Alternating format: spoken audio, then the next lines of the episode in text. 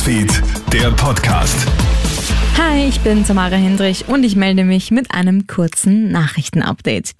Das Hanig-am-Wochenende in Kitzbühel endet mit einem Doppelsieg für die Schweiz in der Abfahrt.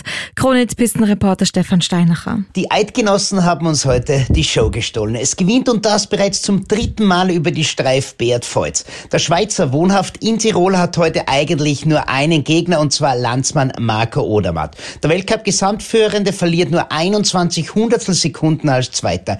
Wird der Oberösterreicher Daniel Hemmetsberger, der damit sein bestes Resultat in seiner Karriere erreicht. Stark auch heute wieder Matthias Mayer als Vierter. Aber auch in Cortina d'Ambezzo holt sich Österreich einen Stockerlplatz.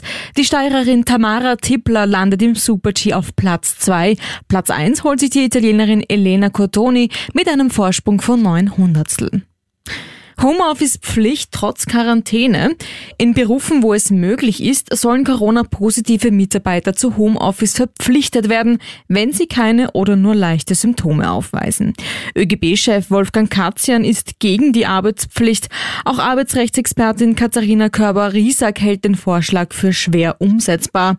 Der Übergang zwischen asymptomatisch und symptomatisch kann fließend sein und eine laufende Beobachtung durch einen Arzt sei nicht möglich, so die Juristin. Juristin.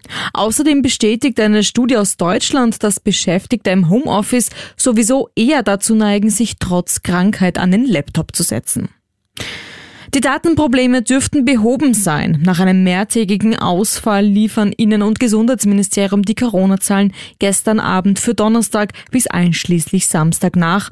Auch für heute gibt es wieder aktuelle Zahlen. In den letzten 24 Stunden sind 22.453 Neuinfektionen gemeldet worden. Das ist der höchste Sonntagswert seit Pandemiebeginn. Zum Vergleich, vorige Woche waren es noch knapp über 15.400. Das war's derweil von mir. Alle Updates hörst du wie immer im Kronehit Newsfeed oder liest du online auf kronehit.at. Schönen Abend.